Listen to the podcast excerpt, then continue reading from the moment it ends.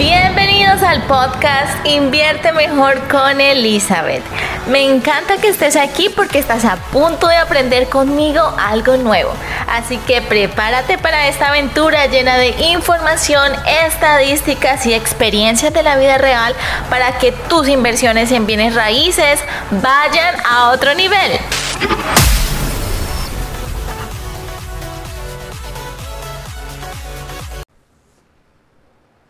Es julio primero, nos preparamos para este fin de semana que es 4 de julio. Yo creería que es uno de mis holidays favoritos, si no por decir que es el segundo favorito después de Christmas.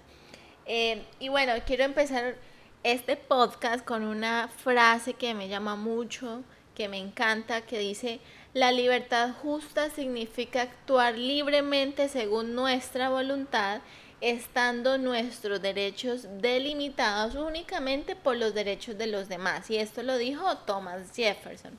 Así que bueno, yo deseo que todos y cada uno de los que están escuchando este podcast puedan disfrutar de un 4 de July con su familia, que puedan descansar ese día, que puedan hacer cosas que usualmente no se hacen y bueno, podamos celebrar la oportunidad y la bendición que es estar en este país, un país libre, un país que, que, abre muchas puertas y da muchas oportunidades a todas las personas. Los que se propongan trabajar y progresar en este país lo hacen de una manera increíble. Así que bueno, felicidades a todos.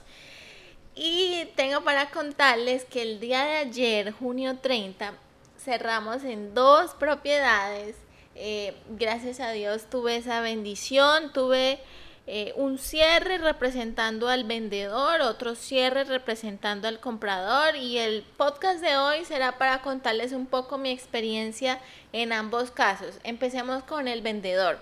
La casa es la 490 Corbett Drive. Y esta casa la enlistamos justo empezando la pandemia. Lo que nos complicó un poco las cosas en ciertos sentidos. Por ejemplo, no pude hacer un open house, que me moría por hacer un open house, pero no lo pude hacer. Eh, y bueno, siempre tomamos todas las medidas de precaución, de sanidad necesarias, tanto para las personas que el dueño, los dueños que estaban viviendo en la casa, como para los que venían a ver la casa.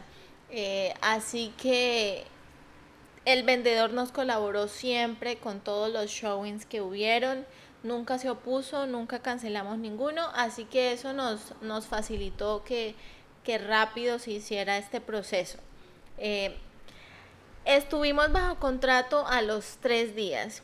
De hecho, yo diría a los dos, lo que pasa es que en récords públicos aparece a los tres, pero en realidad fue a los dos días. La primer, los primeros que fueron a ver esa casa les encantó, se enamoraron, le pusieron una oferta, el vendedor la aceptó pero ¿qué pasó? Se destapó todo lo de la pandemia y los compradores simplemente decidieron retirarse y esperar un poco a que esto se calmara. Así que la casa volvió al mercado, eh, seguimos haciéndole mucha publicidad, la pusimos en todos los medios sociales, en todos los medios locales, eh, anunciándola y bueno, unos días después ya llegó el comprador indicado y dijo, esta es la casa, la quiero. Y de ahí en adelante todo fue súper, súper eh, sencillo, fue una transacción muy linda, muy buena colaboración tanto del, del agente, del comprador, de los lenders, de las personas del título, todo, todo fue de verdad, gracias a Dios, muy chévere trabajar con todos. Eh, y bueno, cumplimos con el objetivo que era el de vender esa propiedad al mejor precio y en el tiempo más rápido posible.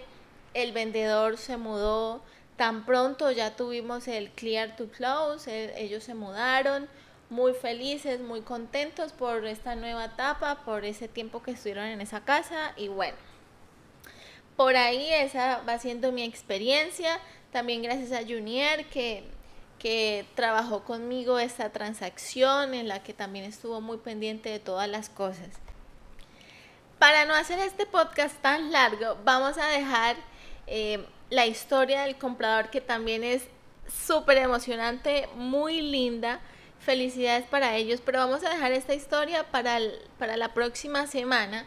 Voy a contarles eh, cómo fue, cómo nos conocimos, eh, en qué transacciones estuvimos, porque estuvimos en varias, pusimos varias ofertas antes.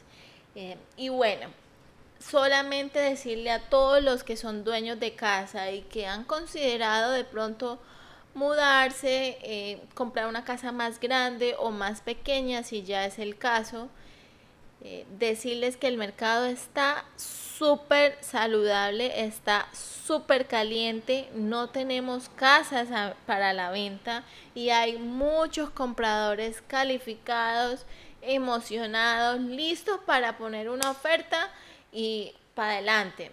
Así que si tú estás considerando de pronto vender tu casa, si, si de pronto se te ha venido esa idea a la cabeza, bueno, déjame saber, yo, por supuesto que yo quiero vender, pero yo no voy a vender tu casa si lo que va a ser es un perjuicio para ti.